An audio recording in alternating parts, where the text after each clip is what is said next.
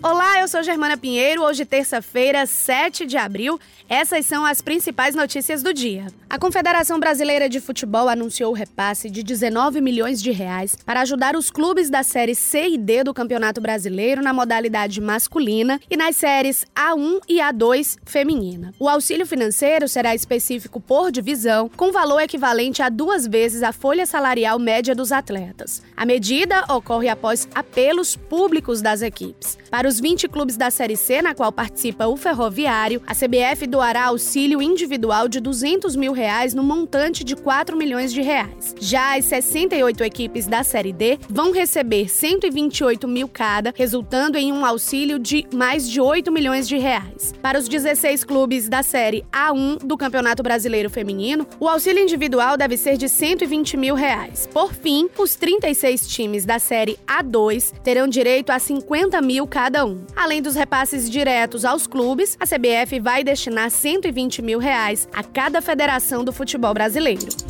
Um levantamento do portal UOL indicou que os estados do Ceará, Rio de Janeiro e São Paulo apresentam um histórico de modalidade por doenças respiratórias. Eles respondem por 73% das mortes por Covid-19 no Brasil e com mais casos confirmados. Juntos, os estados somam 7.340 dos 12.056 casos confirmados no país. A partir de cruzamento de dados oficiais pelas plataformas DataSUS, a pesquisa demonstrou que em 2018, os três estados registraram 47 37% das mortes por gripe e pneumonia no Brasil. O Ministério da Saúde lista essas mesmas categorias no monitoramento da Síndrome Respiratória Aguda Grave. Deles, o Ceará teve a menor taxa de mortalidade, com 48 mortes a cada 100 mil habitantes e 4.381 casos no ano. Segundo o levantamento, o histórico dos estados os tornou mais eficientes na classificação correta de doenças respiratórias.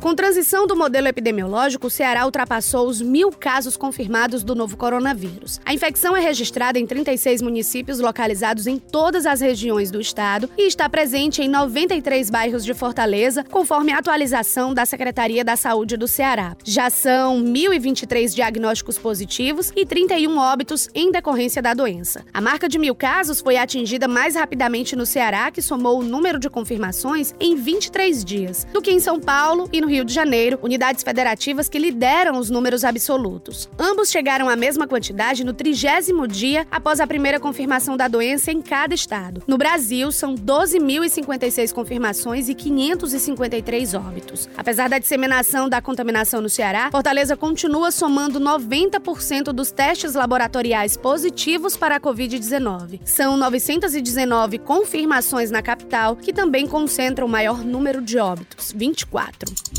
27 municípios do Ceará que possuem risco alto de epidemia do novo coronavírus estão em regiões de baixo índice de leitos de unidade de terapia intensiva e aparelhos respiradores essenciais para o tratamento da doença. A informação é de um estudo da Fundação Getúlio Vargas com a Fundação Oswaldo Cruz do último fim de semana. Ao todo, 68 municípios no estado têm alta probabilidade de disseminação da doença. As cidades se concentram sobretudo na região metropolitana de Fortaleza e no litoral entre Jijoca de Jericoacoara e Aracati, com focos também em municípios do Sertão Central e até em Juazeiro do Norte, único município do Cariri com esse índice.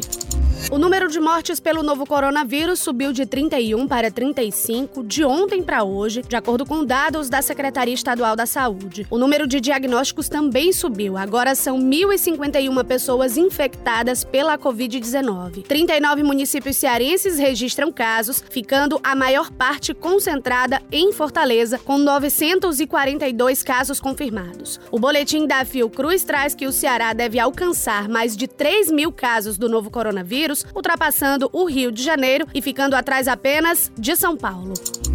Cerca de 600 mil trabalhadores informais já se cadastraram para receber o auxílio emergencial anunciado na semana passada pelo governo federal. A previsão do governo é que entre 15 e 20 milhões de brasileiros informais façam o cadastro para receber o benefício. O site e o aplicativo para sistemas Android e iOS para fazer o cadastramento já está disponível. Também é possível ligar para a central 111 e fazer o cadastro para pedir o benefício. Após essa etapa, a expectativa do ministro ministro da Cidadania, Onyx Lorenzoni, é que em quatro ou cinco dias úteis o benefício possa ser liberado. O aplicativo pode ser baixado gratuitamente. De acordo com o ministro, houve um acordo com empresas de telefonia para que mesmo as pessoas sem crédito no celular possam baixar o aplicativo. Este ano, devido ao isolamento social provocado pela pandemia do coronavírus, as celebrações da Semana Santa, presididas por Dom José Antônio Aparecido Tosi, arcebispo de Fortaleza, serão a portas fechadas, direto da Catedral Metropolitana e transmitida pelas redes sociais da Arquidiocese da Capital e pelas rádios católicas. As paróquias também farão as transmissões das celebrações da Semana Santa, presidida pelos seus párocos em suas redes sociais. Todo o serviço de transmissão será feito pelas 130 32 equipes da Pastoral da Comunicação, distribuídas nas paróquias da Arquidiocese de Fortaleza. A Semana Santa é considerada o momento mais importante do ano litúrgico para os católicos. O período é reservado para o mergulho na fé católica, momento em que a Igreja celebra a paixão, a morte e a ressurreição de Cristo. Essas e outras informações você pode acessar no povo.com.br.